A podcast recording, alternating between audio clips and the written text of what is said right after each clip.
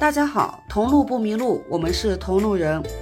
我们是一档原生态的伪纪录片式女子播客，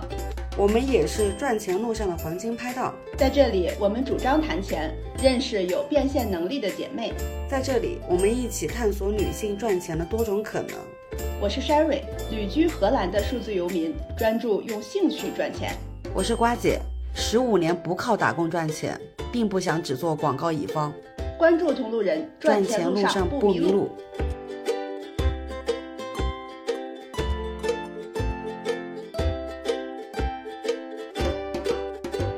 Hello Hello，大家好，我是一定赚钱的 Sherry。Hello Hello，大家好，我是发疯赚钱的瓜姐。哎，以后我们就这个做固定开场白好了。这时刻提醒自己要赚钱。是的，最近最近就是有这种。发疯式赚钱的感觉。对我们这期播客之所以滞后的原因，也是因为瓜姐在发疯赚钱。是的，好像是从哎，你还真别说啊，人不得不稍微的玄学，就会或者说是信一些这种玄学的东西。我感觉是自从咱们把这个发疯赚钱和这个一定赚钱强行或者说是每天都在说的时候，好像越来越多的钱都向都在向我涌来。我真的是 这这样是不是不太好？而且这。期播客怎么一开头感觉像是跟着我们每天都说这句话就一定可以赚钱？哎，你知道吗？我现在想象你的表情包就是两个眼睛上边都是那个美元符号 啊。对，而且不是说那个美元符号，是我在去聊这个话题的时候，我格外的兴奋，格外的嗨，并且我真的坚信，之所以最近，因为咱们其实从提出来要去做改版聊赚钱，到我们第一期。关于改版的节目到发布到现在，其实也差不多是一个多月嘛，也就是二三年十一月中下开始，对吧？嗯嗯嗯，对。不得不迷信的说一句，我确确实实是从二三年十一月中下开始就进入到一个比较忙碌，然后且几乎一直在嗯北京之外的城市。比如说，我可能这段时间我去那个，我想想我都去了哪？从大连出发。到长沙，到杭州，到上海，再到呃广西南宁、广西柳州、江西南昌，最后嗯跨完年从南昌回北京。我本来原计划是一月六号，也就是明天，原计划是想去一趟那个新疆，但是最终觉得真的吃不动了，或者说是。去不动了，就决定放弃。所以呢，我从这个故事来看，就是当我相信自己，或者说是当我希望自己是能有一个发疯赚钱的状态的时候，其实是可以的，或者说是宇宙都会向你打开这扇门。说的对，其实这个本身就是吸引力，也是吸引力法则嘛。对对对对对，对你心里想着这件事情，所以说你就要找无数的通路、无数的方法去把这件事情做成功嘛。而且虽然说我。称自己是从一六年年底创业嘛，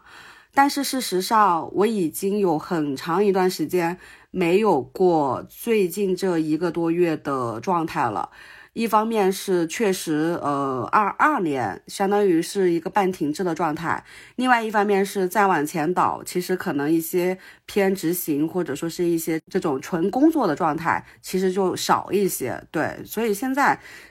反而是更更像是赚钱的本质。我觉得我们把这个东西宣传出去、说出去，让自己脑子里边有这件事情，是一个非常好的开始。对对对对对，我看了一下之前那些节目下面的评论，还有包括加我们的听众，其实是能感觉得到，就是大家是认为先有了这个意识，或者说啊还可以这样，这种感觉其实就挺好的。对对对，是这样的。我们现在开始这期播客的正题吧。然后第一趴就是我作为采访者，我要采访一下瓜姐。作为一个从小就开始赚钱、想方设法，甚至帮同学带炒粉都能赚钱的人，小的时候是做过哪些赚钱的事情？然后还有就是你的朋友、你的父母亲戚对这些事情他会有什么样的看法？呃，是这样的，就我们家的话是属于比较传统的中国式家庭，所以对于呃孩子的希望肯定是稳定。或者说是对于女生的要求，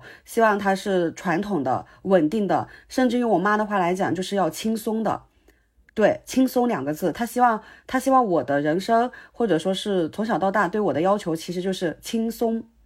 不要辛苦。经常会听到的就是女孩子不要太辛苦了，这个是呃我一直听到的一些说法。但是呢，因为我们家我妈妈本身她自己是做服装生意的，可能在我读小学的时候，我就会因为周末在家没人管，那我就会去他的店里。我一般去他店里的时候，在我很小的时候，我妈可能开玩笑的口吻跟我说：“啊，你今天也可以卖，卖了的钱都算你的。”对，然后我就会把这个事情当真，我就会真的在我大概呃四五年级吧，应该是四五年级的时候，我就已经能够一个下午大概卖出去七八件衣服，并且是用一些我自己现在已经回忆不起来我是怎么卖掉这些衣服的。但是无非其实就是说模仿我妈妈的那个动作，模仿我妈妈的呃行为、语言，包括就是可能有用到一些小孩子专属的技巧吧，比如说。那个嘴巴甜一点，嘴巴乖一点，我觉得肯定是有的。这个是我小学的时候，但是那会儿的话属于无本经营，就是对，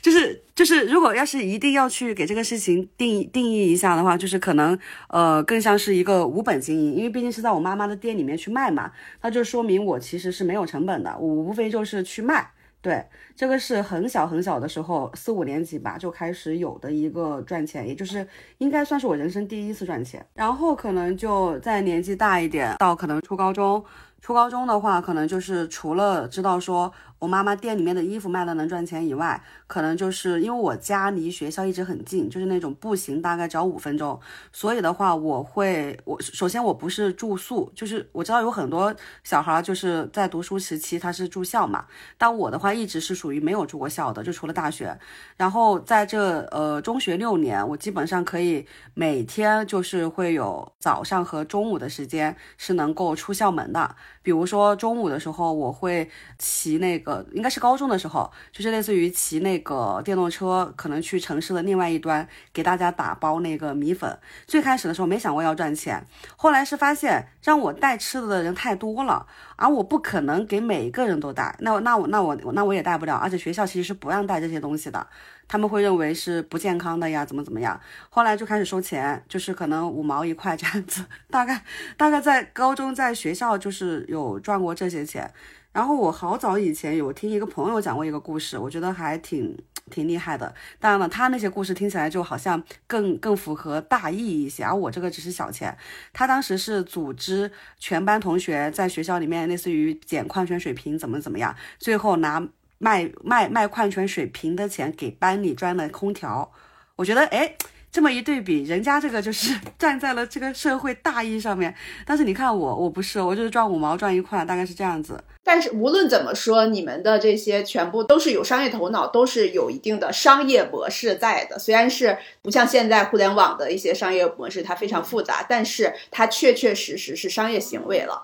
然后我听你的故事，我就在想。虽然你妈妈是从小教育你女孩子要轻松一些，不要太辛苦等等这样的话，但是她无意识的请你帮忙卖衣服这件事情，就从小培养了你的金钱意识。因为我从小其实根本就没有干过这种事情。你因为做了这样的事情，他其实知道金钱是一个好东西，知道可以通过自己的头脑也好，或者是说什么样的手段也好去赚到钱。那其实这个是一个非常好的。开端或者是一个教育，哎，你们小时候没有过那种吗？就是比如说什么给家里洗个碗奖励你五毛，什么给你妈捶个背给你一块钱，没有。我以为是一个很常见的事情，没有。就我在家里也赚钱呀，我不止在我妈的店里赚，我在我家也赚钱呀。我的天呐，没有，我小的时候没有这个。我的零花钱也不能说是这么赚来的吧，但是确实有一部分。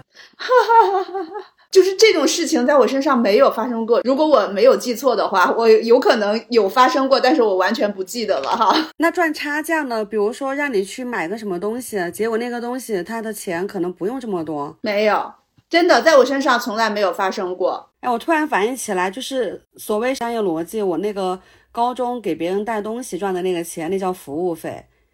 那那个商业逻辑是服务，而不是。赚差价。对对对，啊，真的，我从小时候就没有经历过这些，所以说我本身就没有对钱有一个认知。我小时候的状态就是我想要什么，跟家里边要钱，家里边给我买。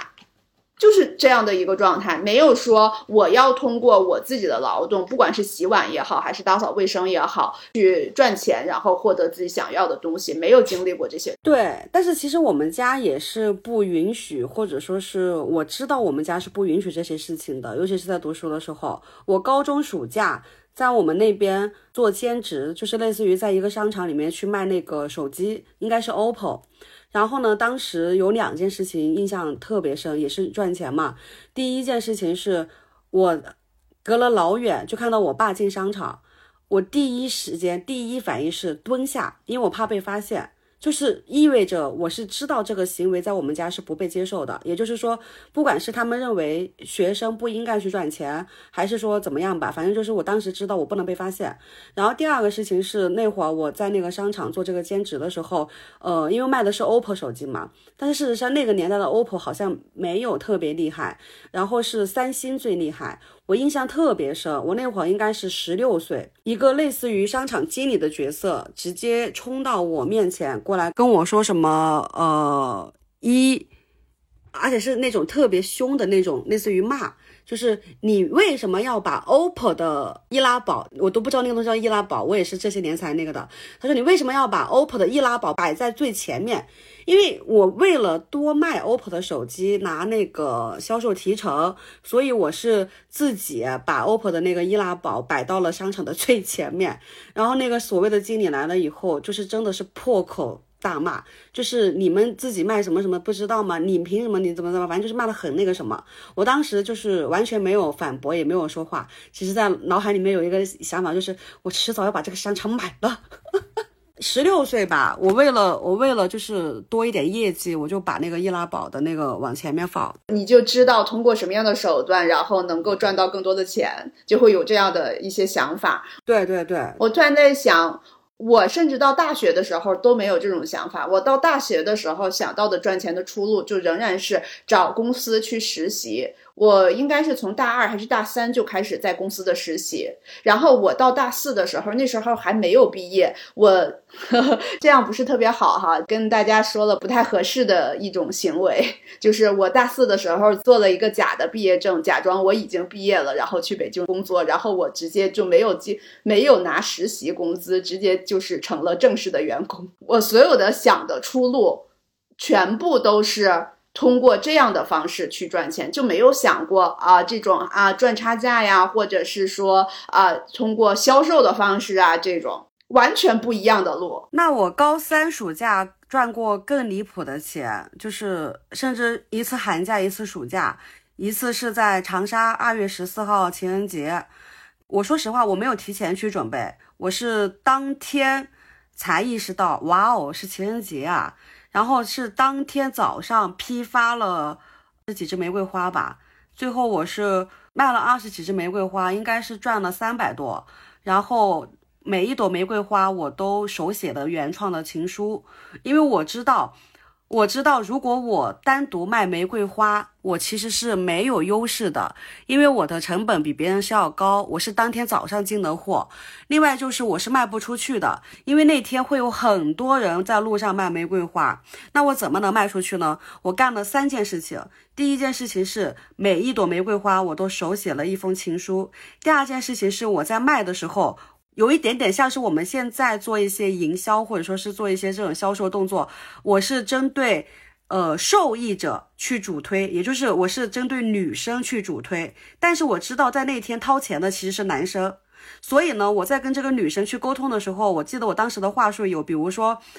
每一朵玫瑰花都一样，但是因为有了原创的情书，那说明你们的爱情也是独一无二的。然后我可能又会对。消费决策者就是这个男生掏不掏这个钱，买不买？因为像一般我们在路上看到的，就是哥哥哥哥买给姐姐嘛，哥哥哥哥买给姐姐嘛，对吧？那我不是，我可能就是会直接问跟那问跟那个男生，就是就是说，呃，爱情是无价，怎么怎么样？但是因为有了这个玫瑰花，可能他会显得有价值。甚至我当时印象特别深，有一些男生嘴特别欠，就是说什么啊，那能打折吗？我就直接跟女生说，爱情还要打折吗？对，难道爱情可以打折吗？然后最后我的每朵玫瑰花应该是，反正就是卖了一个很高的价格，我我已经忘了。一次是高三二月十四的情人节，一次是七夕的情人节，而且我在七夕的时候，相当于就把这个套路又重新复制了一遍。且七夕的时候，因为我字写的其实不不好看，所以我是找了我写字写的特别好看的同学帮我去写，而且我还分钱，所以我在七夕的时候，相当于做的是情人节。玫瑰花二点零版本，且在这个版本的基础上面，我还雇佣了别人，就高三的时候干的事情，相当于你还带着别人赚了钱。对对对对对，我当时应该是分了那个同学一半，就是大概在我高三的时候，就情人节两次，都也是一样的模式，原创情书手写，呃，销售。但是带了带了别人哇，真的从高中开始，高三哎，你都可以做这种事情。对啊，我大学还干过更离谱的，到现在我的同学们应该都还会吐槽吧。我是零九年上的大一，呃，二零二零零九年应该是建国六十周年，我干了一件现在听起来可能有点违法的事情，倒卖国旗。哇哦！而且我是在十一十一前，因为那会儿不是都要放假嘛，我在十一前，我批发了很多很多的小国旗。我干了一件什么事情呢？我直接 to B 买，而不是 to C，也就是说我不是卖给个人。你想嘛，一面国旗你卖给一个人，你得累死去。而且除了天安门这种特定的场景，大家可能会愿意花钱买一买，我做一个拍照。呃，打卡或者是怎么样？但是你要是说你想一次性赚很多钱，这是根本就不可能的事情。所以呢，我干了三件事情。第一件事情是冲进了学校的呃老师办公室，卖给各个学院、各个系、各个专业、各个班级的辅导老师，就是有一个导员老师。那他们是肯定需要去做一些事情，叫做什么什么政治课，什么什么政治思想活动，甚至是可能当时应该是还有一个十一的一个班会晚会什么之类的。我所以我是直接倒手批发卖 B 卖给了 B 端。然后这是我零九年的时候，那笔钱应该不少，但是具体多少我忘了。因为这个事情，我到现在都还会被很好的朋友就吐槽，说我大学太牛逼了，大学净干一些就是没有人能干的事情。因为不是赚钱，但是我在大一中秋节的时候，主动跟班级请缨，说教师节的礼物和中秋节的礼物我来准备。最后我给老师们准备的是五谷丰登，就是。就是你知道，正常你送一点花，对吧？送一点那个吃的喝的，但我不是，我是我是找批发市场拿那个大箩筐，准备了五种谷。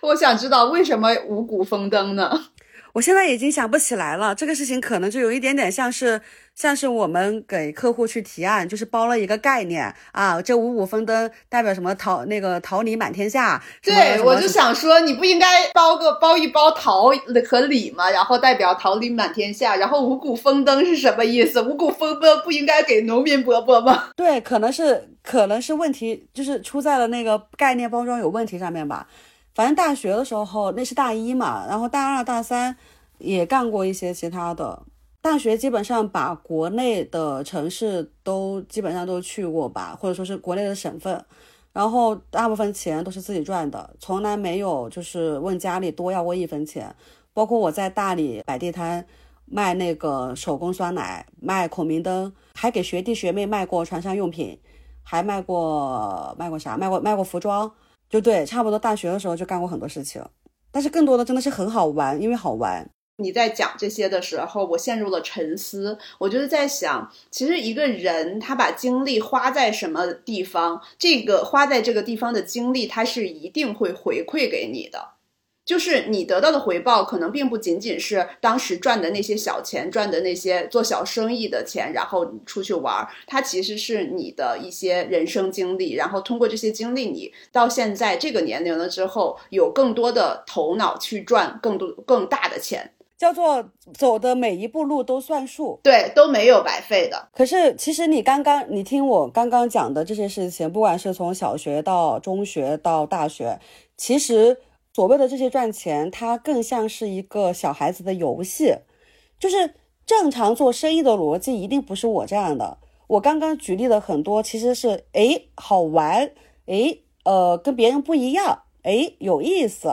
其实更像是这种感觉，而不是，而不是简简单单说，或者说是纯粹是为了赚钱。大概是，大概在大学之前吧，我的我的状态更像是这种。我很想说，难道人生不就是一场游戏吗？你为什么一定要说是小孩子的游戏呢？现在我们赚的钱可能比原来多了，或者是说你做的更像是生意了，更像是商业了。那它其实本质上也是游戏啊。只不过这个游戏变大了。嗯，对对对，反正大学毕业前，如果要是在外面玩，其实会有一点像是一边摆摊一边玩攒路费的这种感觉。对。然后你大学毕业之后呢，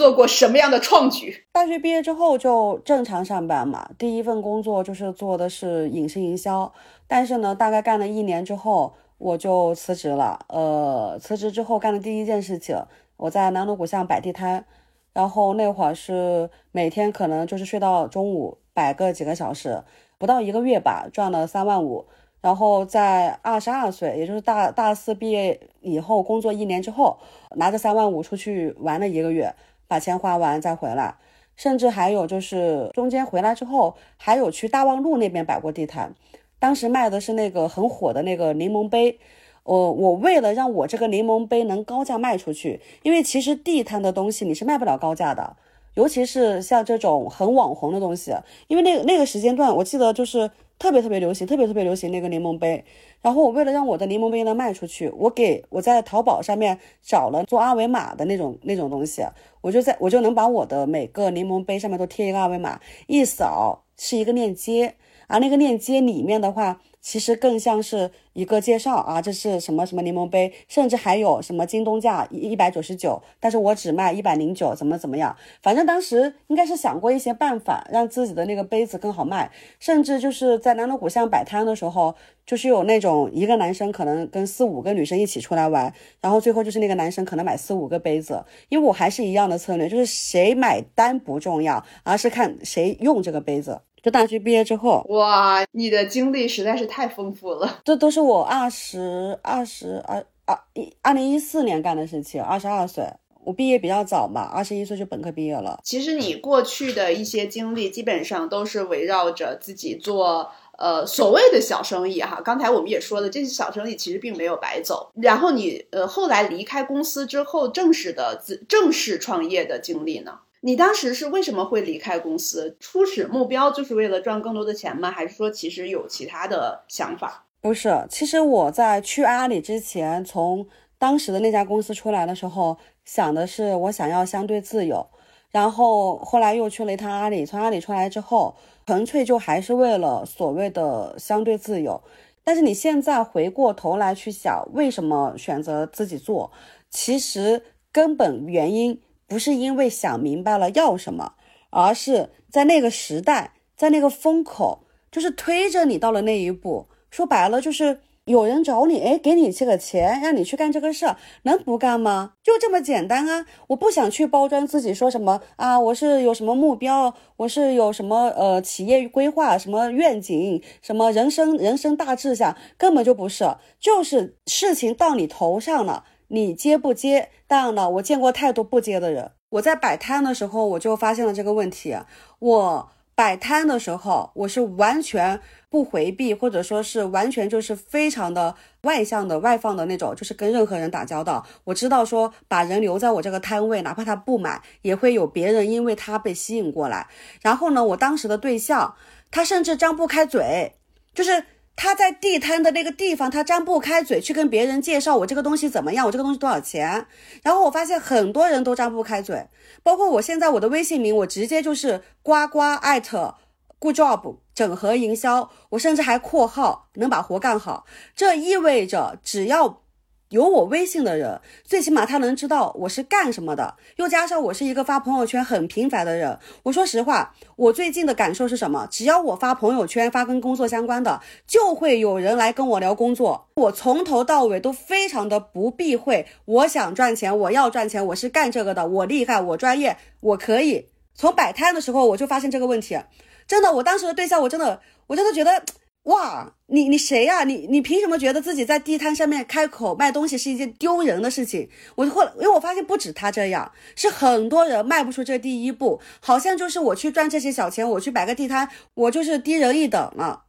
有这种人，还有到现在到现在为止，我觉得跟中国的传统的文化。很早以前，什么商人排在最末。虽然现在很多人或者说是很多人开玩笑，金钱至上，钱怎么怎么样。但是你相信我，如果让他有的选，一模一样的钱是做生意得来的和考公务员得来的，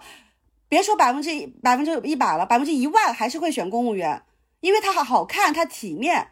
只有在做商人拿到更多的钱，才会有人选择我不当公务员。这个这个很现实，你知道，就是跟我爸，哪怕是后来跟我一起合伙做生意、做广告公司的合伙人，他也没有办法，因为在有些时候，我就问他，我说，按理来说，你的资源应该比我好呀，为什么你就不能去 social，或者说是你为什么就不能去怎么怎么样一下呢？他也是会觉得迈不开嘴去跟人家说我是做这个的，你们有事找我。不像我，我跟你不熟，我都会跟你说我是干这个的，你找我。还有另外一种，就是这本身就是人生的不同的选择，不同的路。他既然是呃开不了这道这个口，那他其实注定走一条这样所谓的稳妥的，或者是说这本来就是他本身期待的人生，就想过这样的生活。那我们也无可厚非嘛。我从我创业的第一天起，我的微信名字就是呱呱加公司名字加我是干什么的，我从来不避讳这个事情。对，我觉得这件事情也给大家一个借鉴吧，就是你如果真的想赚钱的话，那无所谓这个钱是怎么赚的。就是只要它合理合法、合乎道德，那就可以了。就是你没有必要在意这个是小钱还是大钱，我是摆地摊赚的，我还是从公务员赚的。我要钱，我是要生存的嘛。我不仅要生存，我要过更好的生活嘛。那钱有什么高低贵贱之分呢？是有些人他不是因为钱多少高低贵贱，赚钱赚钱赚钱赚钱这两个字就。有了高低贵贱之分，甚至有些人答应了别人的诉求，都没有听多少钱就已经先答应了。然后我刚刚说，我我之前合伙合伙的这种，他也是在很长一段时间之后，他才适应说去跟别人搜索，说我是做这个的，我要怎么怎么样。我是不是讲话有点过于激动？就感觉这期播客下面可能会有人说，声音能不能小一点？因为我记得之前也是有人说过这个问题。就是一谈到赚钱，就打开了话匣子，就无法不不激动。主要是我有很多不能理解的事情，钱是个什么脏东西吗？好了好了，我们接下来下一个问题哈，我们来讲一下你创业之后的辉煌时刻吧。就比如说你公司一年流水，我觉得因为中间我们有经历了疫情这几年，它其实没办法评估一些事情就很难。然后呢，你就讲一下之前最辉煌的时候吧。这个这个可以说吗？哈？为什么不可以说呢？是这样的，我们这个行业有的时候你会觉得流水看起来好像很厉害，但是其实流水越高的时候，那意味着整体的成本其实是更高的。这也意味着说，我们就是在很多所谓的行业行业比较好的时候，像二零一九年，我们应该是团队人数并没有特别多的一个情况下。大概也有个几千吧，就就就具体就不说了，但是几千是肯定有的，因为那一年光我自己，嗯，在不同的城市去出差去去落地，都有很多次很多次，并且那一年应该也是我们直接就是搞的，就是说带着公司的人一起去的是马来西亚那边团建，那个年代就是比较浮夸。不管是广告公司也好，还是互联网公司也好，大家都过得还算是比较滋润的时候，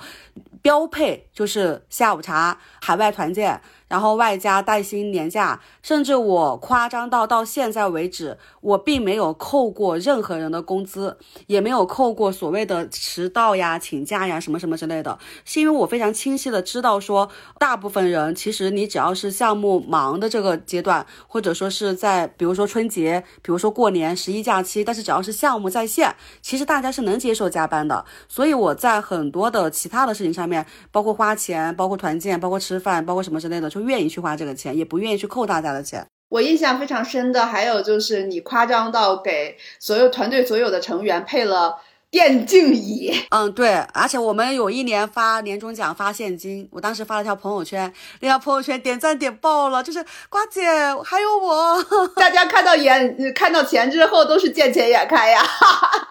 真真实实实打实的钱摆在那里，哪有不开心的？对，就是现金。我觉得你又谦虚了，你知道吗？你你只说你这个行业就是流水高，意味着成本也高。但是有更多的行业，实际上流水非常高，但是利润其实并没有那么高，是非常非常低的。你这个行业已经算是不错的了。嗯，那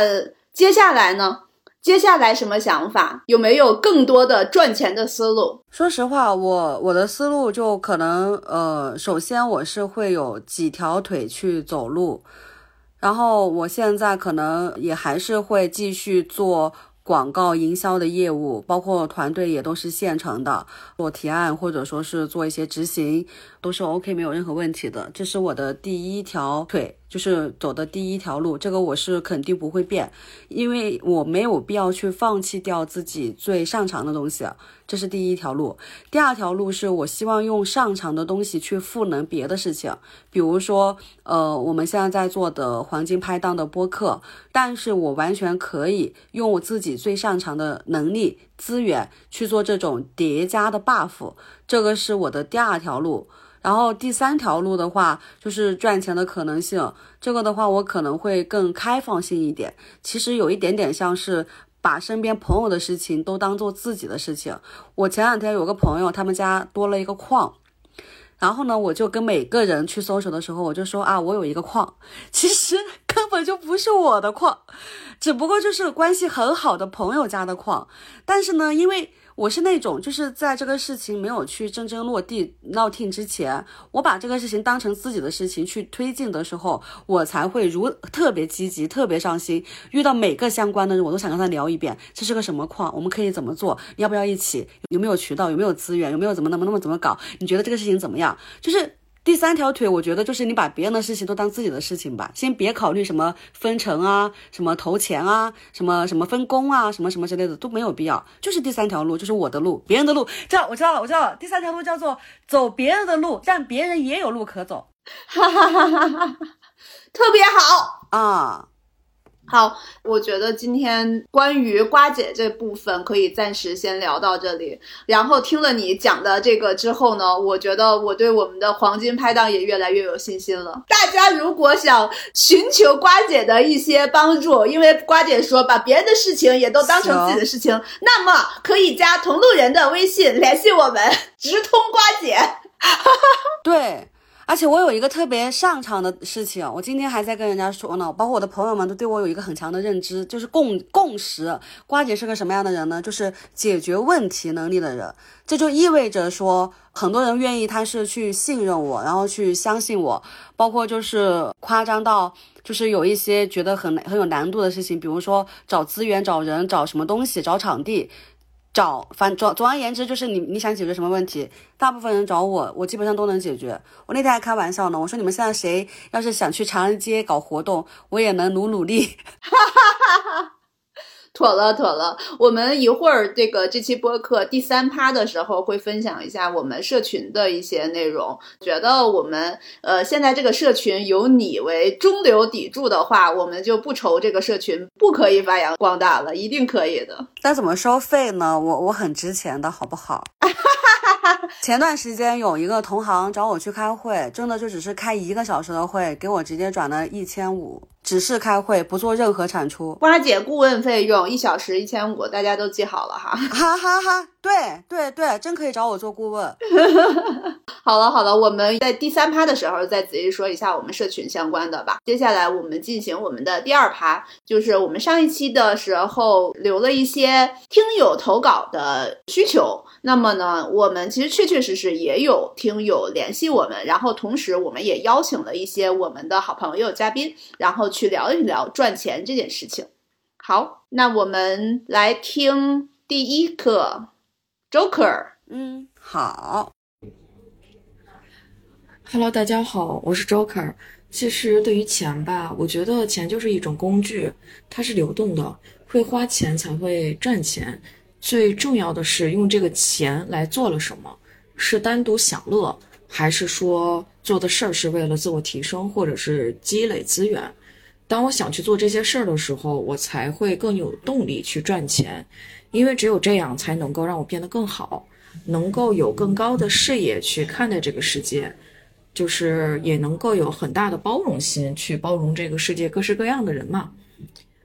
对于第一次赚钱呢，那个时候其实才小学五年级，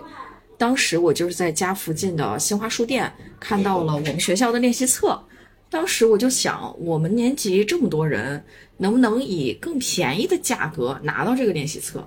然后我正想着呢，老板突然间进来了，我当时也不知道哪来的勇气。我就问他，我说：“老板，那如果我们一个年级都能够在您这儿买练习册，您最低最低能给我们几折？”然后最终得到的答案是六折。后来我就跟老师说：“我说老师，我找到了比学校更便宜的地方，七折。”后来呢，就这样赚到了第一桶金。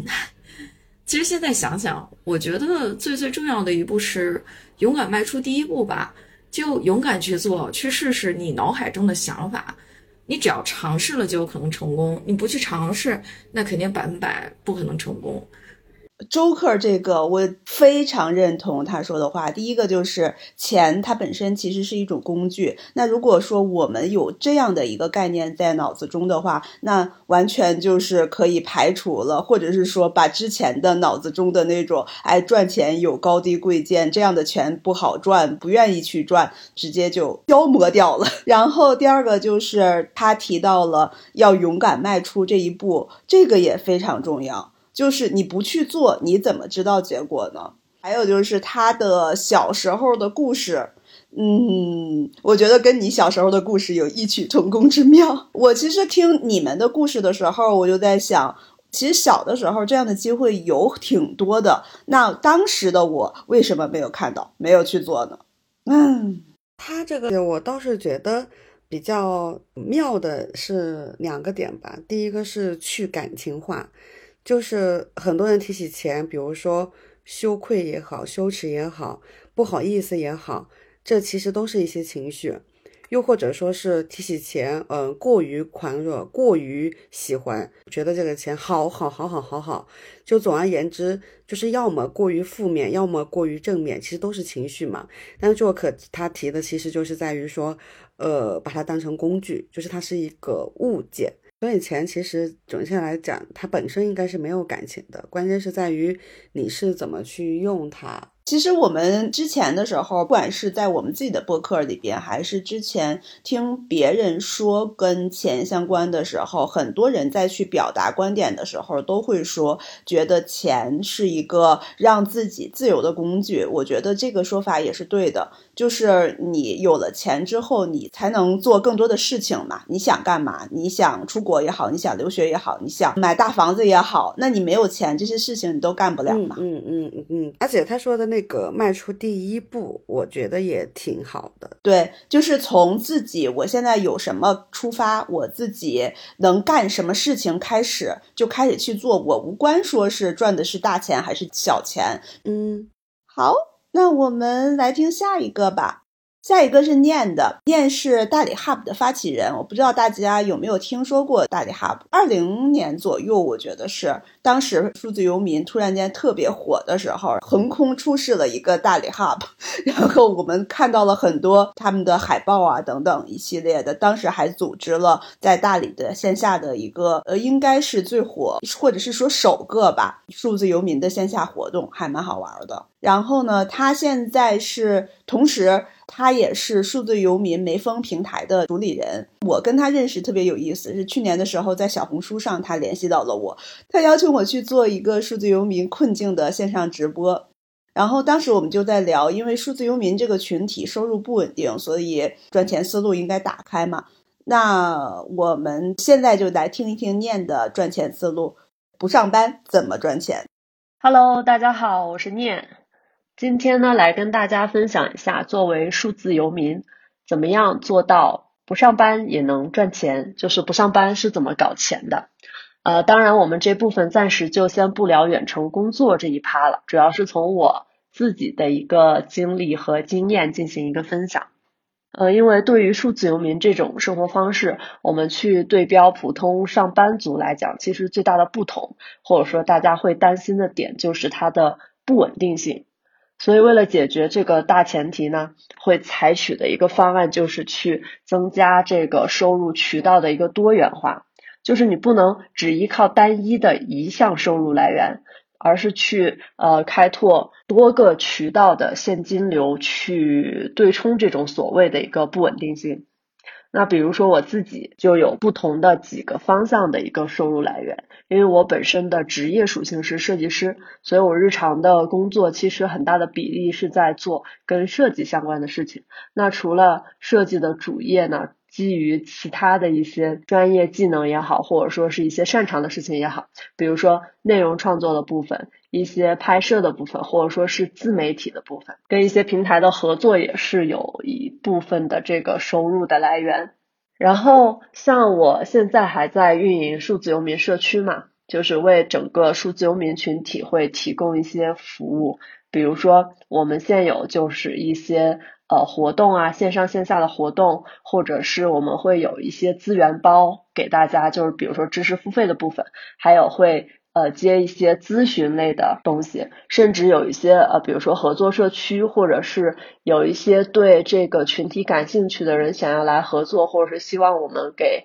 当地的一个呃在地会不会有一些运营上的方案，或者是一些咨询，其实这部分也会有一个合作，或者说是资源置换。然后我们在今年也会把这个人才库给提上日程，然后这部分，比如说是呃岗位啊、工作呀，还有跟 to B to C 这部分的一些工作岗位上的资源，然后我们也会进行一个会员制，就有点类似于会员制的东西。我们今年会建立一个人才库，对。然后呃，另外一部分可能是之前没有预想到的，比如说是我自己的兴趣爱好，两个大块儿，比如说喝酒和跳舞。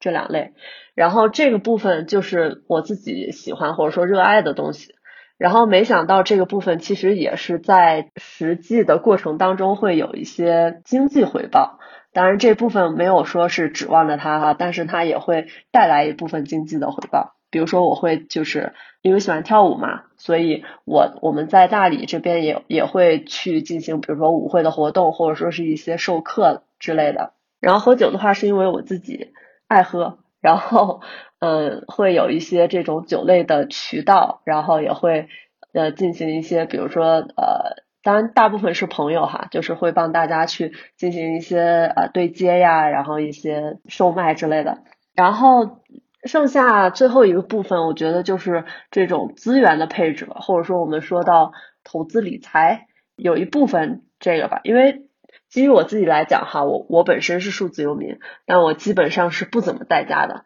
所以我会把我自己闲置的房子作为一个民宿去运营。那其实基本这么运营下来，我会发现就是它民宿运营的收入可以 cover 掉我，比如说我现在在大理，整个房租 cover 掉是没有问题的，然后可能还会有一些盈利的部分。其实我觉得这个某种程度上也算是数字游民的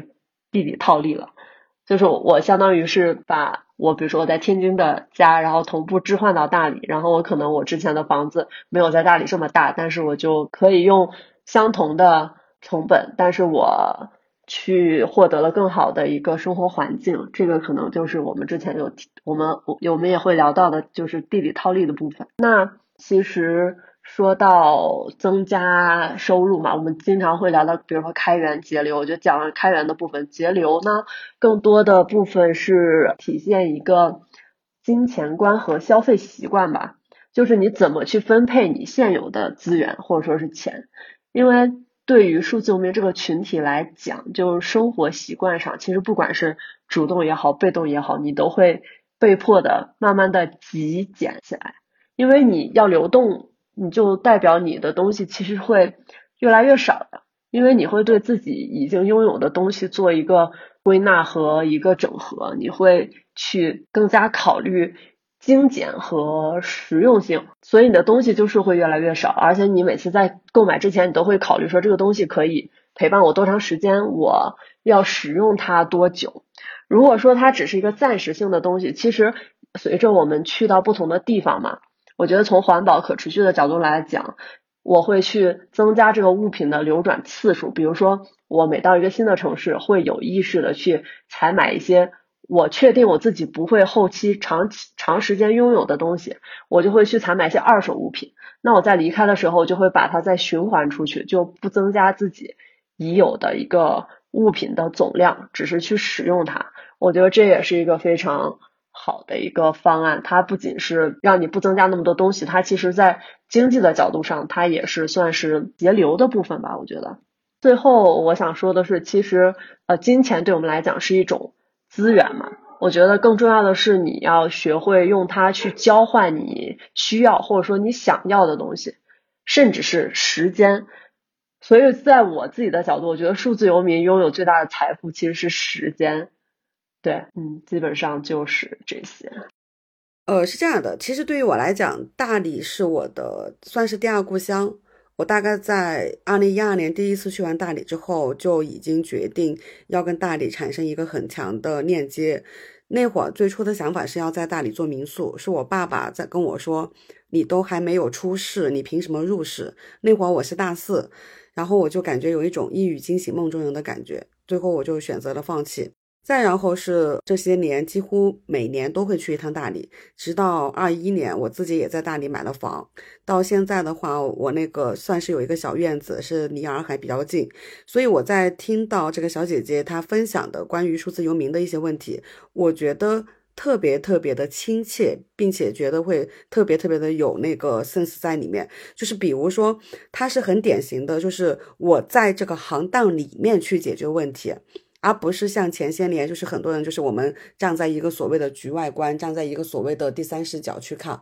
他是正儿八经的就在这个事情里面去解决问题。比如说刚刚你说的，说数字游民他现有的问题，一个是收入不稳定，但是我就听到他说他做了几个事情，第一个叫收入一定要多元化。第二个是你要用一些呃其他的事情去对冲不稳定性，我觉得这两个点非常非常的好，因为其实很多做数字游民的，我说的再直白一点，都是一些文科生偏多，不得不承认这个数据，我之前有看过，甚至就是工种，因为大家要线上能干活嘛，所以就是可能跟创作。跟比如说像这个小姐姐，她本身自己是做小做设计的，又比如说一些做策划、做文案、做编剧。总而言之，数字游民这个群体一定是文科生偏多。甚至我还看过一篇文章，它讲的是女性比例更高。这个可能跟女性群体本身我们会更向往，比如说自由、浪漫，或者说是更小清新或者怎么样都会有。这个我们就不去探讨数字游民背后的原因。但是这个小姐姐在提的时候，我觉得她特别棒的一个点就是在于解决问题。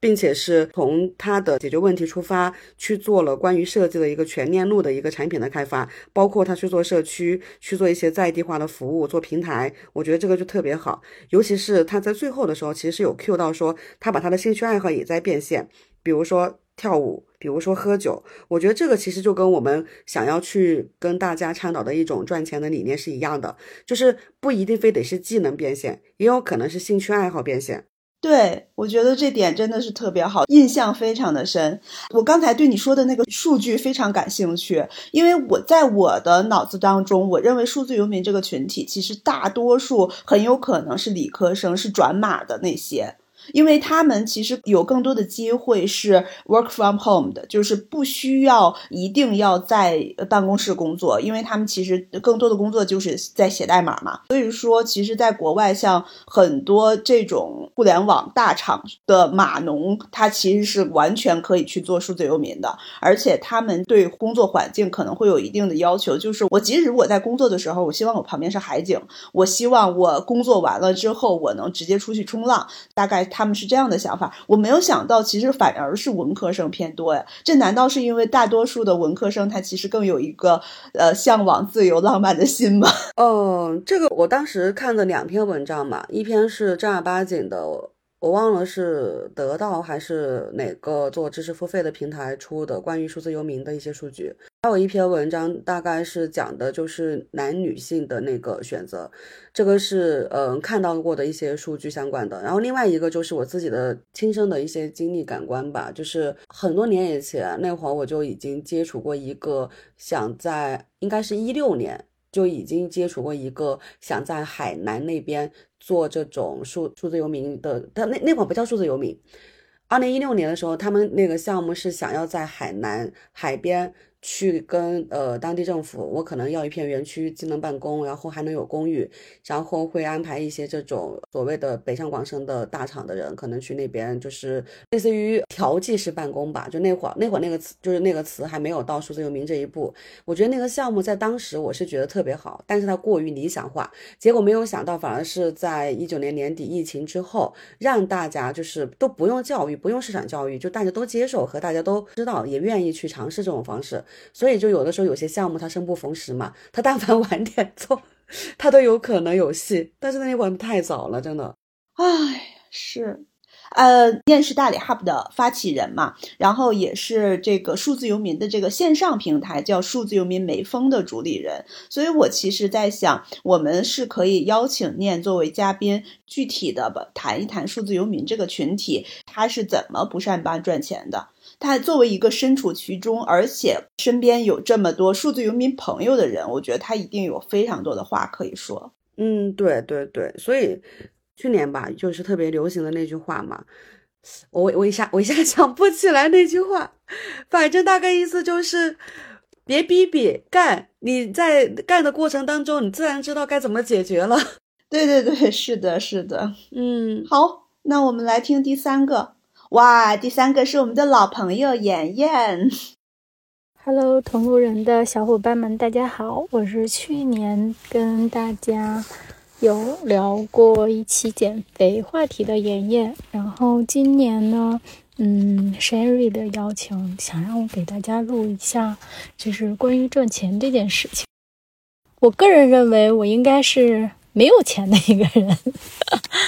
但是对于赚钱这件事情呢，我还是有很多自己的想法呢。第一呢，就是对于钱上面的一个认知。那我觉得是这样，我个人承认我是一个比较物质的女孩儿，嗯，物质的人吧，因为。呃，有很多事情是必须要用钱来解决的嘛，所以钱这件事情对于我来说是一个放在脑子里，每天都在研究怎么样挣钱的一个事情。第二个呢，就是相对于我对钱来说的意识，第一个我是喜欢钱、爱钱，然后每天都在琢磨怎么搞钱。第二一个是因为我觉得，就是钱到手之后。其实很多人，我周边的人都会觉得我的花钱的速度会很快，因为在我的意识里会认为钱是流动的，因为有进有出嘛。钱进来之后，我会让它出去。关于出的这一部分呢，我其实也是会有一定保。挣的，首先对于钱进来的钱，我会做一个分析。第一个是固定的一部分，那有一些个我是在银行存了定期，然后还有一些个是作为一些个店。像我跟朋友一起做婚纱店，然后给他做的一个投资，然后还有一些个其他的项目上，回也会有一些投入，但是投入量不会很大，所以我的钱其实相对于会比较分散。嗯，除了这些之外，我其实个人还是一个打工者。那当然，就是投资出去的钱，因为它是没有保证的嘛，有时候多，有时候少，这个是无固定的。那我打工呢，其实是给自己一个固定，相当于来说，我还有传统家庭比较这种传统的意识吧，就会觉得钱有一些个还是得要让自己能保证怎么样能活下来，所以我也会正常的去打工去工作。那但是工作呢，我不认为我。工作就是勤勤恳恳的，一直做一个打工族。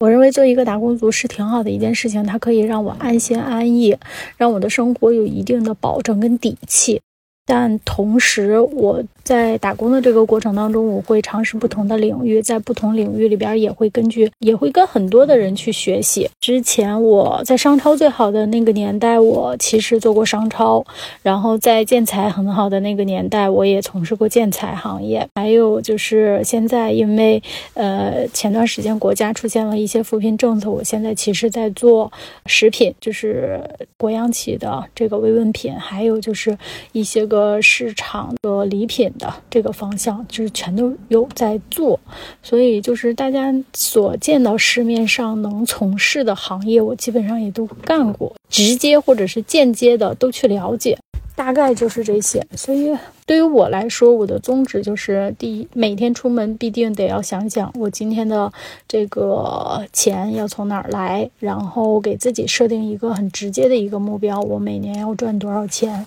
那我每年对于投资进的项目，它要回报给我多少，我也要去了解。还有另外一个就是我在打工的这个过程当中，我每年要新认识多少人，因为多个朋友多条路嘛，在未来的时候有可能。这个行业不太景气的时候，那我们怎么样能脱胎思维，再把这个行业的路走得更宽，是我一直在想的。所以在打工的这个过程当中，我也在就是用创业的这种思维去不断的去探索。那我希望我的这个思路能够就是对钱的这个执念跟投资这方面能够帮助到一些个小伙伴吧。那谢谢大家，希望大家财源广进啊！我觉得妍妍身上跟钱相关的，我个人真的非常非常欣赏和舒服，且就是感觉她就是活该能赚钱的感觉。You deserve it。就为什么这么说呢？我记得那个陈姐来北京的时候，就我很好的朋友，也是之前跟我们一块录过嘉宾的，来北京的时候，妍妍请我们吃了一顿火锅。然后他当时的那个状态怎么说呢？就是吃那个花买爽奶茶喝嘛，就这种 就。然后后来我们呃开玩笑嘛，就妍妍不是有的时候会给朋友们送一些小水果呀、一些小特产啊什么之类的。我就跟陈姐开玩笑，我说我有一种。诶，有点意思啊，就是感觉就是我我我这辈子就是我再怎么样，只要还认识妍妍，跟妍妍有关联，我应该是饿不死。就就是在在他身上，我感受到了一种，我感受到了一种，他对钱就是有一种赚也要赚，花也要花。给别人花，我更愿意。他他整个人的状态是这样的，所以我说他活该赚钱，真的就是这种感觉。妍妍的这个内容里边，我觉得总结一下，主要有两点。第一点就是不要把鸡蛋放在一个篮子里。他提到了有投资、有利息，也有打工嘛，这个是在他自己身上的。那我其实觉得，其实可能还有更多的不同的一些机会，我们都要思考一下。包括在上一个念的时候，他也是多元化嘛，赚钱思路应该打开嘛。然后第二个就是这个，我觉得特别好，就是用创业的思路打工，路它才会越走越宽。因为呃，虽然我们做的这件事情，我是依托于公司、依托于平台的，这里边不得不提一下，妍妍她是销售相关的这样一个身份，虽然是依托这些的，但是我把我自己的能动性发挥到最大。我做这件事情，我认识这些人，其实并不仅仅是为了我现在的这份工作。我认识的这些人打好交道之后，那其实对我未来可能性的，不管是创业也好，还是说做其他的事情也好，都可能有很大的帮助。我觉得这个是特别好的。我感觉妍妍是那种完全毫不掩饰自己的聪明和欲望的那种女生。为什么我说聪明呢？她刚刚分享里面，其实除了你说的这两点，还有一点叫做紧跟时事政策。什么行业火，我就在什么行业里面做销售。我觉得这是一个非常好的思路，就相当于是，呃，同样是往前走，同样是往上走，坐电梯和你去爬楼梯一定是不一样的。所以我觉得他是非常的聪明的一选择的一个一个思路方式，并且毫不掩饰自己的欲望，这一点真的真的非常非常值得去学习。所以之前有很多人问我嘛，比如说我也想创业，但我不知道能干什么，或者说是我也想创业，但是我不敢。一般这种情况下，我其实就会问他们三个问题：你想做的是什么？第二个是你能做的是什么？第三个是你身边的资源。支持你能做的是什么？如果三者合合三为一，那说明你是幸运的，你就去干。如果三者只符合一个，或者说是甚至你这三者的答案都不一样，那就看什么利益最大化。如果要是纯粹从赚钱的角度来看，抛开那些所谓的理想改变世界，或者说是我要去有一个什么什么宏大的愿景的话，这是我就是很多人问我的时候，我会给到的一个建议。但是妍妍这种，就是我跟着实施政策走。什么行业火，我就在什么行业里面去去做。我觉得这个思路其实真的特别好。对你刚才说的这个，我联想到了我的微信签名，你有印象吗？就是 Start where you are, use what you have, do what you can，就刚刚好是你说的这个东西。哎，对，真的，这个是我们在做事情的时候可能去思考的一个三个方面吧。好，我们来进行下一个，下一个杰哥。Hello Hello，大家好，我是杰哥。首先非常荣幸啊，受瓜姐的邀约参与我们本期播客的录制。当时我在收到瓜姐发来的我们本期主题的时候，确实真的被深深的吸引到了，叫做“姐妹们都是怎么赚到钱的”。在与之吸引的这个同时呢，我自己又深深的在我心中画了几个问号。这第一个问号呢，就是我在想，就是说我自己是否有这个。资历跟资本吧，去分享这么一个话题，因为严格意义上来讲的话，我本人的一个资产水平还没有达到一个所谓的真的多么惊人的一个量级，我只能说说肯定是呃一个比较好的一个财务健康的状态啊，但是真的到跟飞黄腾达还是有一定的距离的，啊，那其二呢，确确实实是因为我们这个所谓的赚钱这个主题。相信在这个社媒比较发达的这个环境之下吧，不管是某音也好，或者某书也好，呃，就各个平台上面都充斥着这种相关的一些帖子、一些内容。那么这个里面可能有一些干货，但是也不乏有很多就是比较耸人听闻的东西，呃。呃，但比较欣慰的是，小宇宙这个平台，包括我们本栏目的听众朋友，就整体大家的社区氛围，我觉得确实是非常的好。呃，可以说是一股清流的存在吧。对，基于在这样一个良好的社区氛围下去分享这样一个话题，我是觉得还是一件非常有意义，且我本人也觉得是一件非常荣幸的事情。啊，那具体想跟大家讲一讲，就是我本人跟钱之间的一种关系，以及我怎么。去看待钱吧，啊，其实我客观来讲，我觉得自己不是一个物欲特别强的人，但是从我开始挣到第一笔钱到今天为止，我一直觉得说自己的财务状况一直是处于一个比较健康的这么一个情况。呃，就是不管是说在，呃，经济非常膨胀啊，那个时候就热钱很多、风口很多的时候，还是说我们现在的所谓的在经济下行，然后消费降级的这么一个大时代背景下，我自己我是觉得说整体还是一个比较稳健的状态，就一直都是一个平稳的那么一个一条一条线吧。啊，今天特别想跟大家聊一聊的是关于主动收入跟被动收入这二者之间的一些不同的感受。呃，说到主动收入，肯定大家普世意义上是接触最多，呃，也是每天围绕我们最密切的一种收入模式，那就是用我们的时间，用我们的劳动力去换取相应的报酬。呃，但是被动收入可能相对来讲，就是不会是说每个人可能都会有所谓的被动收入。那被动收入就是比如理财呀，然后包括去做一些投资等等这些得来的一些回报。呃，其实，在刚刚开始工作的时候，肯定大部分都是说主动收入为主，但是在工作了一定的阶段。自己积累了一定的所谓的物质基础的时候，呃，可能会去逐步的让自己去尝试做一些投资，或者是这些相应的一些动作。那在那个过程中呢，我就会发现明显，尤其是这几年啊，我会明显的感觉到说，哎，主动收入跟被动收入给内心带来的那种，呃，心理上的波动确实是不太一样，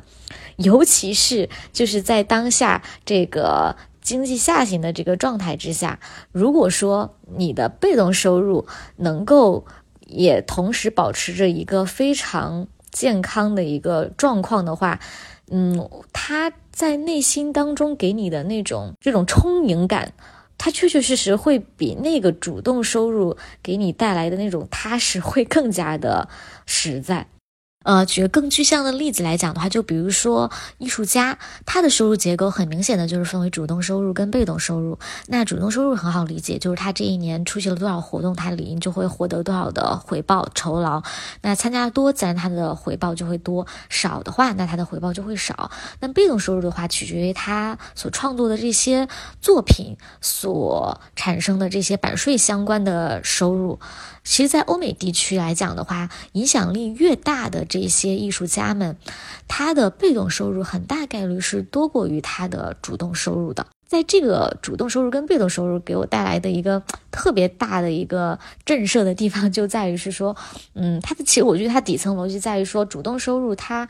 不可控因素会更多，以及受外界的这个影响会更大。但是被动收入的话，就是它的可控性、稳定性以及受外界的影响，其实相对会更小一点点。就是它稳定性会更高一点点，就是这些，尤其是在近几年的这个环境当中啊，就是我自己也是在给自己就是立一个所谓的赚钱道路上 flag，就是我是期待就是自己未来自己的被动收入能够多过于自己的主动收入，嗯，也是给自己立的一个 flag，也特别欢迎就是姐妹们针对于这个话题有一些大家的想法啊，就是非常的欢迎各抒己见，大家一块儿交流。好啦，今天我的分享就到这里了，就是期待未来还可以跟大家呃聊一聊更多有意思的话题。我是杰哥，有机会再见啦，拜拜。我觉得杰哥以后我们也可以考虑邀请做节目嘉宾，因为她是我认识的女生里面，我真的觉得非常清醒，然后职业度非常高的人，专业度也非常高的人。就我一直觉得，就是在社会上面生存，其实你要么就是一个非常职业化的人，就是你是一个职业经理人，你可以去任何行业做；要么就是你是一个专业度非常高的人，你就是深扎在某一个行业、某一个领域，你去做。但是他是我认识的这么多人里面，我认为这两点都比较吻合的，而且我跟他是有过一些这种工作交集，从专业度到解决问题，到职业化的那个态度和职业化的一些沟通能力。都非常到位，重点是我真的觉得她长得也特别漂亮，就我真的逃不开这种很世俗的，就是嗯，又漂亮又又聪明，然后又努力，我真的觉得哇哦 哇，你知道吗？我没有见过她，但是我光听她的声音就觉得，呃，声音好好听，一定是个大美人儿。对，对对对对对，她真的是，我觉得就是那种，而且是那种很明艳的美人。就是你听出这个词是明艳，哇哦，就不是那种小小家碧玉或者说是很古典的那种感觉，哇哦。听他的这一段分享的话，我其实特别羡慕一点，叫做健康的经济状况，而且它是持续健康的经济状况，我觉得这个非常难，在现在这个时代里。对，当他提到说这几年经济下行的时候，他仍然能保证一个比较稳定的一个状态的时候，我就觉得很惊讶。他也是自己创业吧？对对对，在这样的一个状态下，就是大家都很不好，然后他仍然能很好，这件事情就是，哎，你牛，姐们儿，你牛。嗯。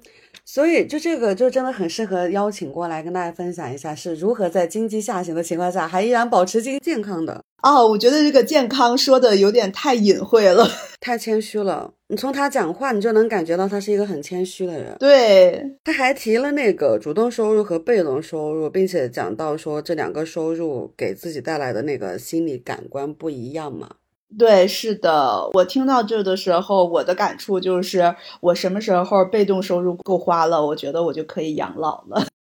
好的，我们来下一个，下一个是阿 K，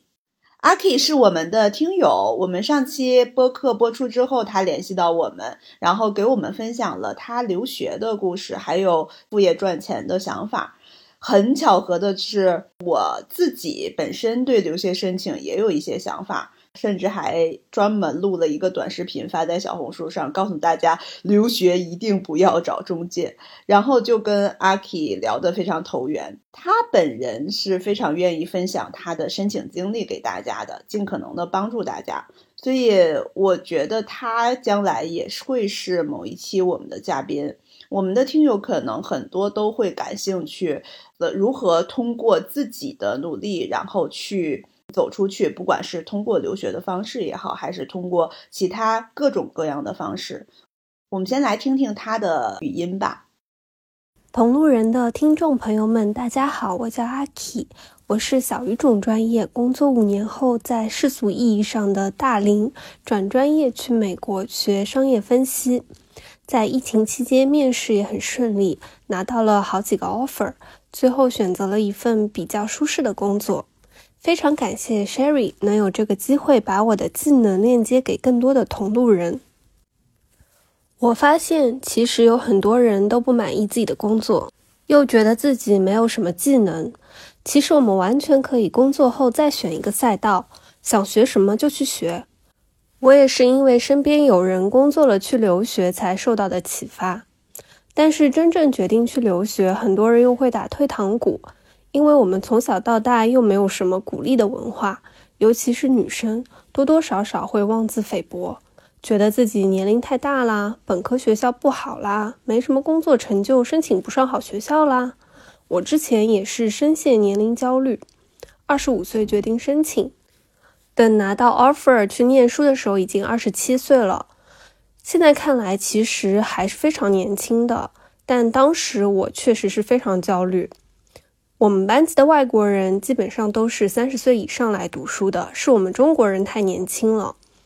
而且我们中国人太在乎社会时钟了。其实从小组作业中来看，比起大学读完直接读研，我的工作经验真的有帮助到我很多。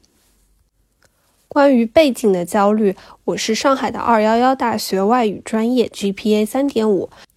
当时我向一些人求助，帮我来定位学校，那他们就说英国 G 五和香港、新加坡的学校可以冲一冲。美国的布兰迪斯，它的 QS 排名是一百开外，都已经是我的天花板了。那结果呢？本人拿到了香港 Top 大学的 offer。最后去了 QS 前五十的加州大学。我希望我的经历能让大家，尤其是女性，摆脱年龄焦虑，活在自己的时区里，去勇敢的追梦。同时，对名校啊、民企什么的去魅，要有配得感。我就是值得最好的。另外，值得一提的是，写文书挖掘自己的这个过程，让我重新发现了自己。原来我有那么多优点。我是如此的独特，这是我或者说我们在二十二年的应试教育中从未尝试过的事情，就是认真的思考自己的长处是什么，以及自己想做什么。之后，在美国这个更加开放、包容、随意的国家生活了一年，可以说让我整个人重获新生，拥有了不在意他人目光、只关注自己内心的力量，让我从自卑变得很自信。因此，我非常愿意给大家提供留学咨询的服务，通过对话交流来挖掘大家的闪光点，来帮助女性朋友们树立信心。顺便，如果你觉得我的服务确实帮助到了你，也愿意为此付费，那我觉得就是一个很好的双赢的结果，也是我认为未来非常健康的一种去中心化的赚钱的方式。在这个经济下行的困难时刻，国内的年龄歧视又特别的严重。我希望我之后的分享能够鼓励到更多对工作未来感到灰暗的朋友们，你们还有很多的出路。要相信自己，也要相信自己不是一个人，还有很多同路人会支持你。我记得当时你把阿 K 的那个。录音发给我的时候，我应该是当场就听了，然后发出了那个土拨鼠的那个尖叫，就是啊，我好喜欢他，好喜欢他，好喜欢他，就是 这。如果说是有视频画面的话，应该就是嘴巴张大啊，就大概这个状状态。我特别特别欣赏他整个的感觉，就是几个点吧。第一个是他完全是跳出固有视角，第二个点是他整个人给我的感觉就是。非常的稳健，就是他可能整个人的状态和杰哥财务状态一样，就是 健康稳健，就是心态、心理健非常的健康，然后人也非常的稳健。就是他里面提到的这些点，让我真的不由得就是非常的有一种眼前一亮的感觉。比如说，他说转型其实什么时候都可以，想学什么都可以。而且他有一句话，我真的觉得太好了。他说中国人太年轻了，哇，我觉得。他真的就是有一种哇，好想把这些东西打印出来寄给我妈呀，就是这种感觉。还有他说要活在自己的时区，对一些所谓的名校名人你要去去魅，尤其是他有一个很工具化，或者说是其实是可以在后续去跟更多的同路人来链接的东西，叫做帮助你去挖掘自己的好，就是。不管是他自己用过的，还是说他可以去作为这个中间链接点，去比如说你去写文书也好，你去认真思考我是谁，我想做什么，我的优点到底是什么，相当于就是只看自己。所以他他的这个所谓的留学咨询，包括你刚刚说的不不需要找中介，其实本质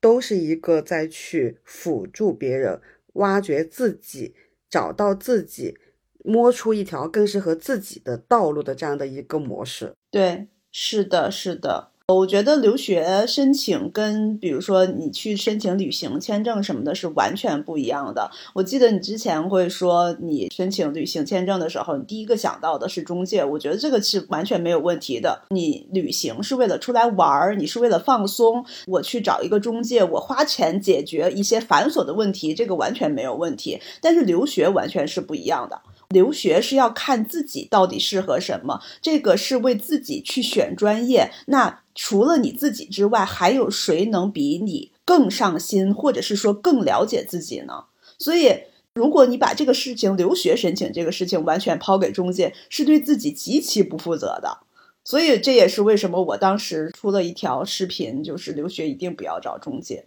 我还挺期待到时候跟阿 K 聊一下我们关于留学这件事情的。这个事情，我觉得不只是留学是这样，是人生的很多的。选择，但凡是涉及到你未来的生活，或者说是涉及到你的一些比较关键的节点的转折、转型的东西，其实都只能自己给自己负责，自己对自己的人生自己去承担。但是说句实在话，我觉得阿 K 说的非常对，我们没有这种鼓励文化，我们甚至没有承担文化。你知道，到现在为止，我我我听过最多的话就是你你不要太辛苦，或者说是又是类似于什么，你可以找个人嫁了。女生嘛，就是实在不行你就嫁人嘛。你发现没有，这些所有的话的背后，都是在讲的是不需要你去承担责任，不需要你去对自己的人生做选择。所以就是在做一些这种，比如说，包括很多人在大学学什么专业，毕业以后什么工作，怎么怎么样等等一系列，都会下意识的交给家长，交给社会，交给看起来还不错的专业度高一点的前辈啊什么之类的。对。是的，你知道吗？当你又提到不要太辛苦，前部分你去讲你妈妈再去跟你说女生不要太辛苦等等这些事情的时候，我就在想一个点，就是我难道嫁人了就不辛苦了吗？我嫁人了有可能更辛苦哎。好。让我们期待一下阿 K 的。我其实还蛮想把呃跟阿 K 录播客的时间，或者是发出播客的时间是放在春节期间的，因为我印象非常深。我做出留学的决定，其实就是在春节期间，刚刚好有一个假期嘛，去思考一下自己下一步到底怎么办。然后我在春节的时候，突然间脑子里边就是有一种想法，一个声音告诉我，我不想过这种一眼看到老的人生。然后我就决定去留学了。好的，那我们来看下一个 Queenie。Hello，大家好，我是 Queenie，呃，目前是在上海自己做传媒公司，主要业务的话是为我的客户提供他们在市场传播方面需要的任何执行或者是咨询的服务。嗯，介绍自己的话，那用我朋友的话说，我是一个六边形战士。就而且就因为我是湖南人嘛，就在湖南有一个形容人的一个说法，就是掐得苦、耐得劳、霸得蛮。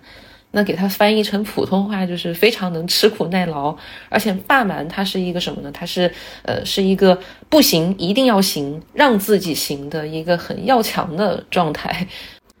所以我觉得这九个字也是挺好能形容我自己的。嗯，再回到我们今天说的这个赚钱的话题，其实差不多从十年前开始，就我在，因为我大学也是学这个专业嘛，那就已经在找这个领域的活来做了。从最开始的时候是只做平面的，那后来不断的接触新的客户、新的项目，那这个时候霸蛮的精神就出来了，就一定要让自己行。那通过这个阶段的积累，就现在公司的业务从平面、视频、动画到网站产品，还有线下活动的搭建，其实这所有的执行方面的细节，都是一点点靠之前去做不同的项目积累下来的。那包括现在，呃，遇到客户给过来不同的需求，也是可以很实在的建议他说，哎，我们建议你在某一个部分花多少的时间、多少的预算，但是在其他的部分我们可以稍微节约一点。那还有就是内部运营的时候，怎么样去把控时间、把控成本，就所有这些细节的东西，其实真的是非常得益于当时实际做下来的经验的积累。对于这个的话，朋友其实也有给我提醒，就说现在你已经开公司了，就你不能再像之前就是一个人做 freelancer 的时候那样，就是只知道埋头干活。你需要去寻求更多的商业机会呀，去把握更多的这个大的趋势。那其实现在这个也是我需要去面对、去克服的一个课题。就目前来说，我最大的感受是时间精力真的不够用。就包括我现在在做这个播客的这个过程中，可能就是不断有事情来找到我，然后需要去处理。那各位前辈，如果对我这种刚开始创业的小白有什么好的建议，也非常欢迎在评论区留言。再说到让我印象深刻的赚钱经历的话，那其实这么长时间以来做的每一个项目都会给我留下很多经验和感悟，就尤其是那种半夜想到，然后就会开始触发思考、失眠那种。但如果要说是很深刻的话，那还是最近两年来就越来越频繁会接触到一些实业的客户，那比如说制造业这一块儿。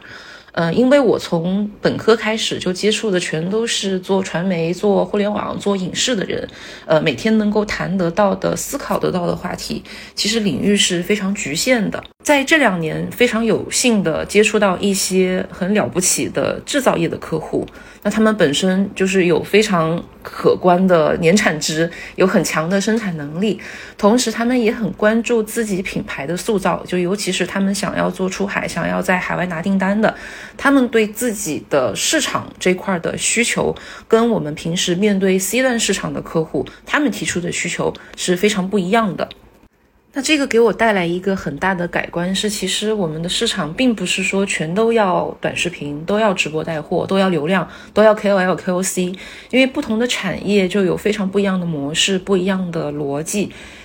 那比如说工业制造的客户，他们对呃市场对品牌投入一次，可能不太需要说有产生多大的声量，他们更关注的是在自己的领域能不能够充分展示自己的生产能力，展示核心技术或者是头部面貌，那以此带来实打实的更多的 B 和 B 或者是 B 和 G 之间的订单。虽然我们不是干销售的，但这也确实是对我们的服务能力提出了新的要求。那比如说，呃，有一个客户，他今年的目标就是要在欧洲提高市场，那同时也是希望靠这个品牌效应来建一条自己的护城河。那首先是不是配套的品牌资料得做好？那欧洲的网站询盘也得做起来。所以，呃，就我们作为提供服务的乙方来说，除了做好设计、做好网站、做好一些非常具体的项目。是远远不够的，我们也得不断去学习，提前一步去看客户的客户会关注什么。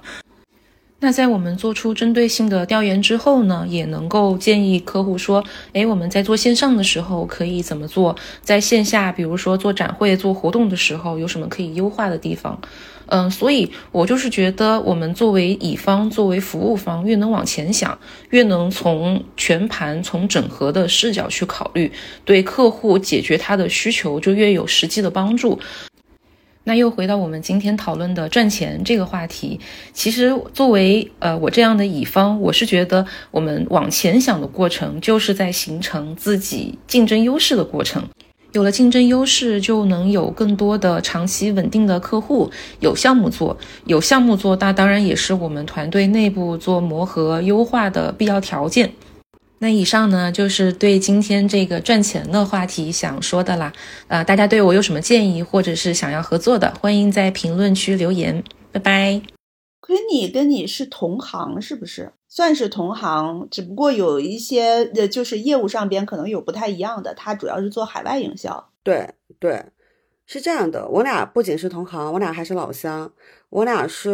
呃，中间有一个共同朋友，然后这个共同朋友的话是他的本科加研究生，应该是七年的同学。然后这个共同朋友跟我到现在为止也应该认识有个七年左右了。所以呢，我跟 Queenie 是之前很早很早以前在北京共同朋友的生日会上面应该是见过的。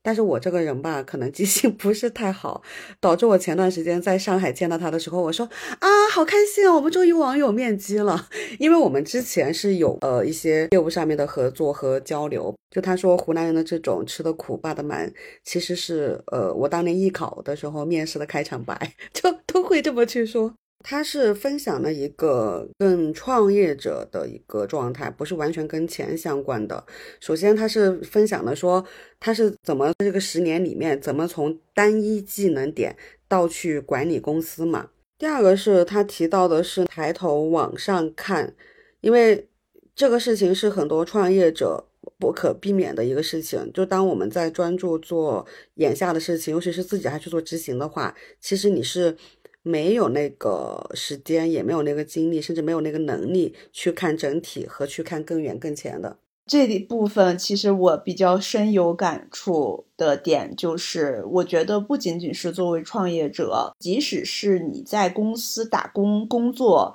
可能也需要时时刻刻的抬头往上看一下，因为有的时候在一家公司时间久了，你做的工作就会稍微模式化一些，或者是说老牛拉磨一样，就是会一直去做这样相似的工作，然后你就忘记了，其实你在外边。还有更多的机会，然后你就停止思考了，处在一个循环往复的一个漩涡当中。就是不仅仅是对创业者，对所有人其实都是这样，时时刻刻都要保持一个往外看、往上看的一个心态。嗯，而且可能你也要左右看，你得看看别的部门，看看别的那个同事都在做什么。对，是的。而且昆你分享的这个，我觉得还特别好的一个是在于。及时掉头，或者说是及时的去做一些转变。比如说，他也有提到，呃，因为我们这个大行业，因为环境的问题也好，因为各种吧，反正就不是特别好做。那他最近两年的话，其实是有在转型，转的是两个。第一个是呃，服务的客户，慢慢的从之前就是大家都比较预算比较多的什么互联网公司呀，到这种快销，然后他现在转的是偏制造。也就是说更传统、更那个 to B 的一些企业。第二个就是它在转型的这个过程当中，其实也是在不断的去进步嘛，相当于是很多的需求，甚至很多的事情可能是很早以前没有做过、没有经历过的。但是用我们湖南人的这种心态和精神来看的话，就完全就是属于那种老子不怕，我干就行了，就是这种感觉。另外就是他自己其实 Q 了一个点，叫做每一次有新的要求、新的机会的时候，其实都是在进步和学习。这也是为什么他说自己觉得时时间不太够啊之类的东西。而且海外营销这个事情，它很妙的就是，其实很多个体在海外，它也是有营销需求的。包括就是一些品牌走出海，以前我们品牌走出海，可能更像是我在海外镀金，我再拿回来国内做传播。但是现在因为市场的变化，因为这种嗯各种的一些配套的一些东西的进步先进性，大家的真正的大家出海的营销就变成了正儿八经的是针对海外的当地的在地的市场，而不是再像以前那种我把它搬回来用。最常见的那个年代就是比如说在纽约时代广场上个大屏，然后把这个大屏拍下。来啊，在国内来做传播，所以就是如果说是大家有相关的经验、行业的一些需求，或者说是需要交流的，其实我们后面也可以单独去捋一下。对，其实是这样的，就是不仅仅是说这种海外相关的。只要是和赚钱相关的，我们都非常欢迎你联系我们。不管是自己的经历，然后自己的思考，还是自己的赚钱的一些点子，都希望大家能够一起交流一下。有可能有的时候，有可能一个人的想法他不能特别的完善，听一下别人的想法。可能会把你的赚钱的一个模式会更壮大一些，更丰满一些。另外一个就是我们的赚钱相关的投稿也好，或者是说社群也好，随时为大家打开。嗯，对。好，刚好我们也聊到了我们接下来要做的事情，然后跟大家聊一下我们的社群。呃，其实上一次播客的上一期播客的时候，就跟大家有提到，我们会做一个跟赚钱相关的社群。那这个社群的名字可能就叫“黄金拍档”。我们这一系列的改版，其实都是围绕着“黄金拍档”这个主题来去做的。目前呢，后台已经有挺多人联系到了我们，大部分人都收到了我关于社群规则，或者是说入群相关的一些问题。呃，其实问题并不是特别多。我们为什么要去问这些问题呢？主要是我们其实是真的想建一个真正对大家有用的社群，认认真真的一个女性互助的赚钱社群，所以一定会有一些问题。也不能算作是审核门槛儿、准入门槛儿。大家不要心理压力太大，只是说为了这个社群更丰满一些。问题呢会包含第一个就是昵称啊，很简单吧？第二个就是我们需要确认一下你的性生理性别。这个生理性别如何确认呢？就是通过你发一段三十秒以上的语音，然后讲一下对我们任意一期播客的一些想法、感悟等等。这个我觉得只要听过我们播客的去回答这个问题也非常简单。第三个就是坐标，第四个就是自我介绍，这四个其实相当于是必答问题，因为有些人他可能不太清楚自己的自我介绍会是什么样的嘛。那我们又放了四个可选选选项，就是第一个就是自媒体账号的名称或者是链接。那你不太能自我介绍，就是不知道该怎么介绍的话，假如说我有自媒体账号，那也可以直接放上来。第二个就是。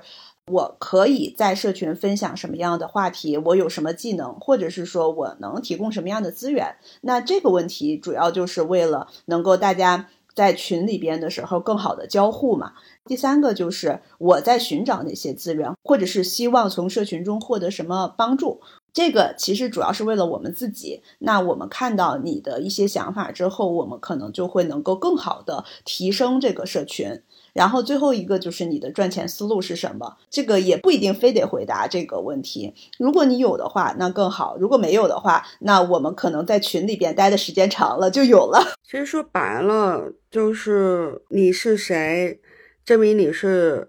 跟我们社群的属性关联度比较大的，然后你对我们也是感兴趣的。最后就是可能你有什么技能，你想找什么资源。或者说你想找什么，你有什么，怎么做交换？对对对，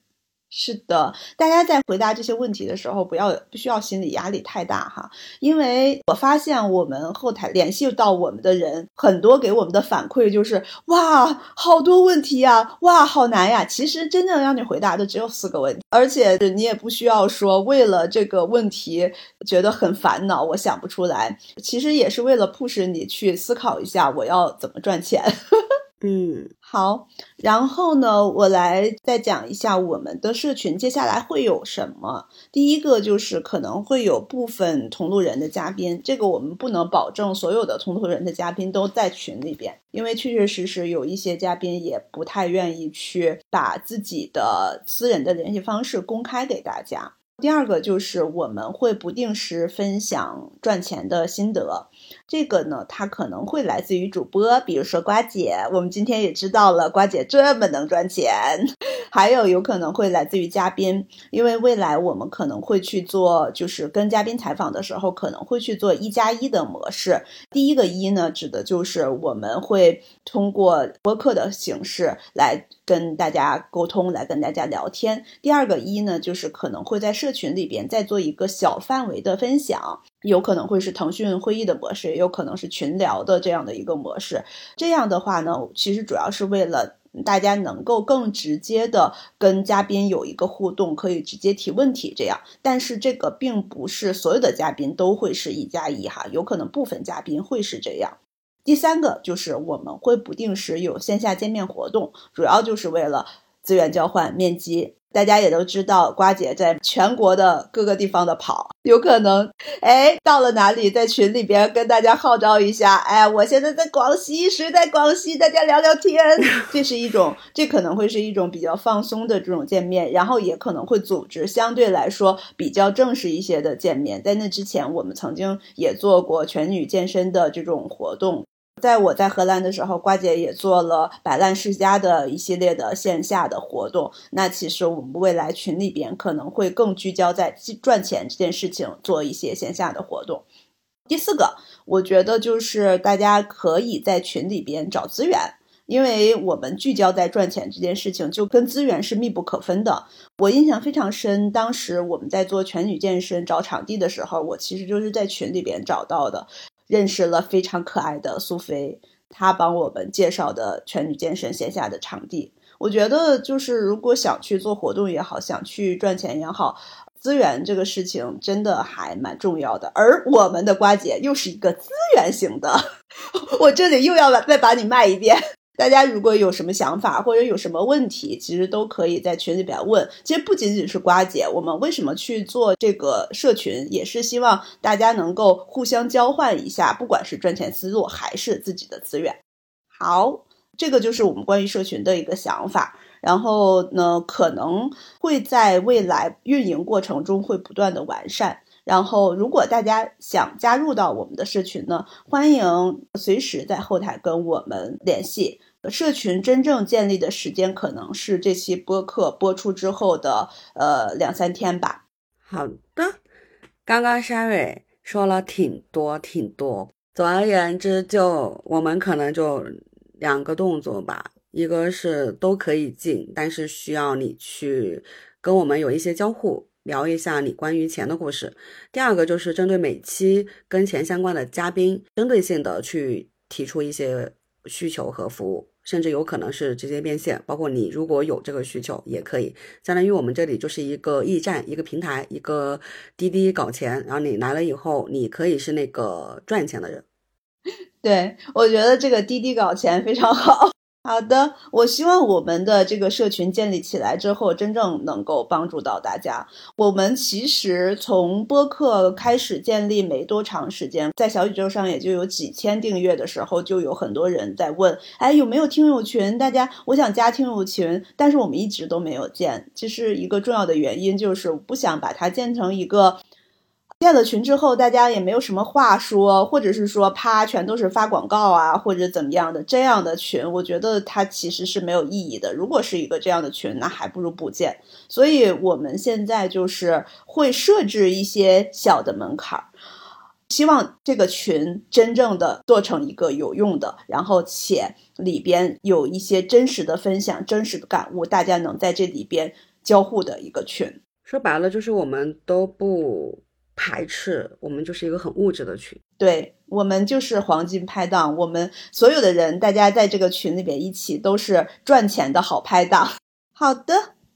我们的三趴内容全部都讲完了。刚刚大家听了我们这么多小姐姐的赚钱搞钱的故事，其实可以让大家可能有一个在评论区去说你最想、最先想听到谁，我们可以去邀请他作为一个主嘉宾来做采访。对，还有另外一个就是大家还有没有一些其他的想法，也都非常欢迎在我们的评论区，或甚至说加我们的微信好友来跟我们去做一个更深度的沟通。比如说你想了解什么，不管是从社群中还是从播客中听到的跟赚钱相关的内容，哪一个行业？对，甚至哪一个行业，我们我们的瓜姐都有可能找到哟。这个行业相关的嘉宾跟大家做深度的沟通，对，都可以去留言。其实有点像是不靠谱的创业教练吧，就比如说毕业以后想做点什么，但不是很了解，又或者说是转型，又或者说是某个行业的一些深浅。嗯嗯，对，是的，是的，所以说随时欢迎大家在评论区跟我们留言，跟我们互动，然后和以及微信以及微信好友。好，那就先到这里了，祝大家新的一年二零二四年都发大财。